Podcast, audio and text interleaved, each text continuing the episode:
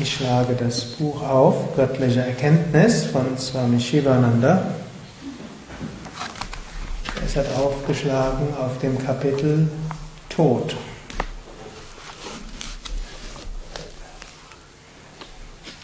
Swami Shivananda beginnt. Große Wissenschaftler, die Erfinder vieler wunderbaren Dinge, mächtige Kaiser, die erstaunliche Leistungen vollbracht haben, Inspirierte Dichter, wunderbare Künstler, viele Rishi, Seher, Yogis sind gekommen und gegangen. Was ist aus ihnen geworden? Was ist auf der anderen Seite des Todes? Wurden diese Menschen nicht existent? Haben sie sich in ein luftiges Nichts aufgelöst? Solche Fragen ergeben sich spontan in den Herzen aller Menschen. Dieselbe Frage stellt sich heute so wie sie sich vor tausenden von Jahren gestellt hat. Niemand kann sie zum Schweigen bringen, denn sie ist, diese Frage ist untrennbar mit unserer Natur verbunden.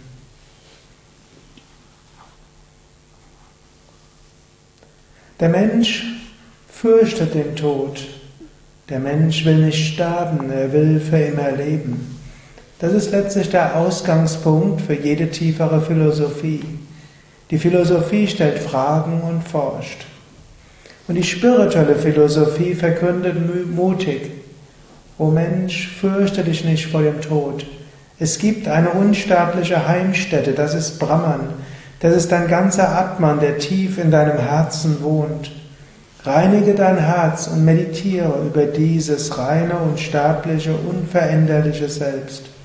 Dann wirst du Unsterblichkeit erlangen.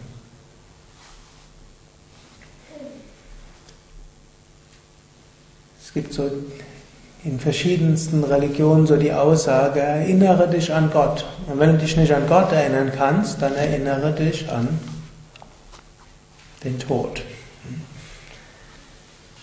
Denn wenn wir an den Tod denken, dann wird alles sehr relativ. Wenn wir wissen, alles werden wir irgendwann hinter uns lassen.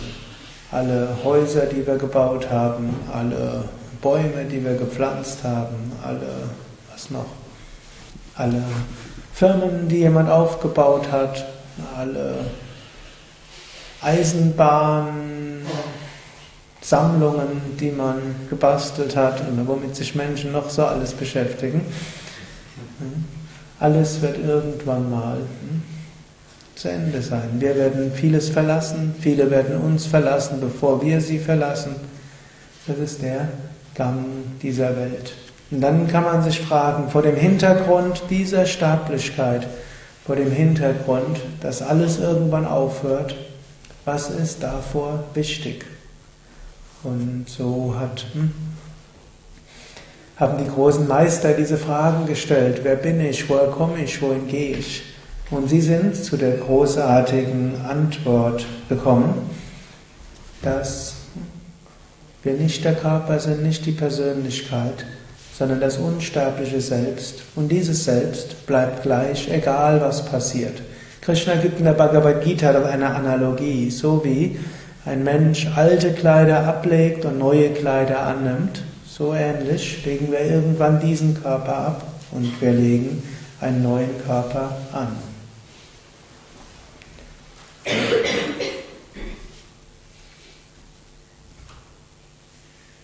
Der Manu Smriti heißt es, auf der einen Seite kommt der Mensch mit nichts und geht ohne nicht, ohne etwas.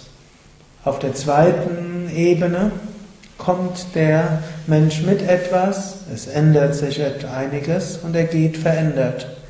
Und auf einer dritten Ebene, der höchsten Ebene, kommt der Mensch mit etwas, es ändert sich nichts und er geht mit dem Gleichen.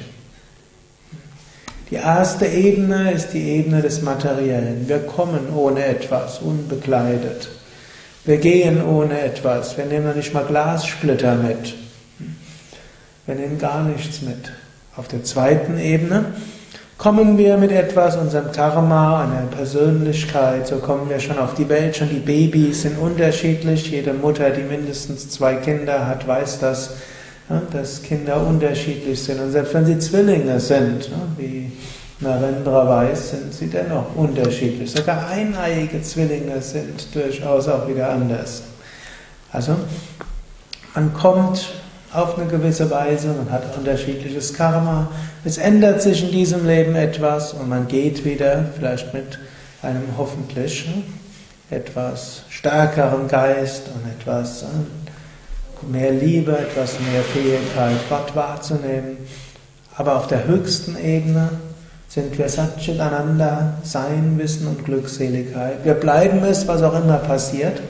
Und wenn wir diese Welt verlassen, sind wir weiterhin Satchit Ananda.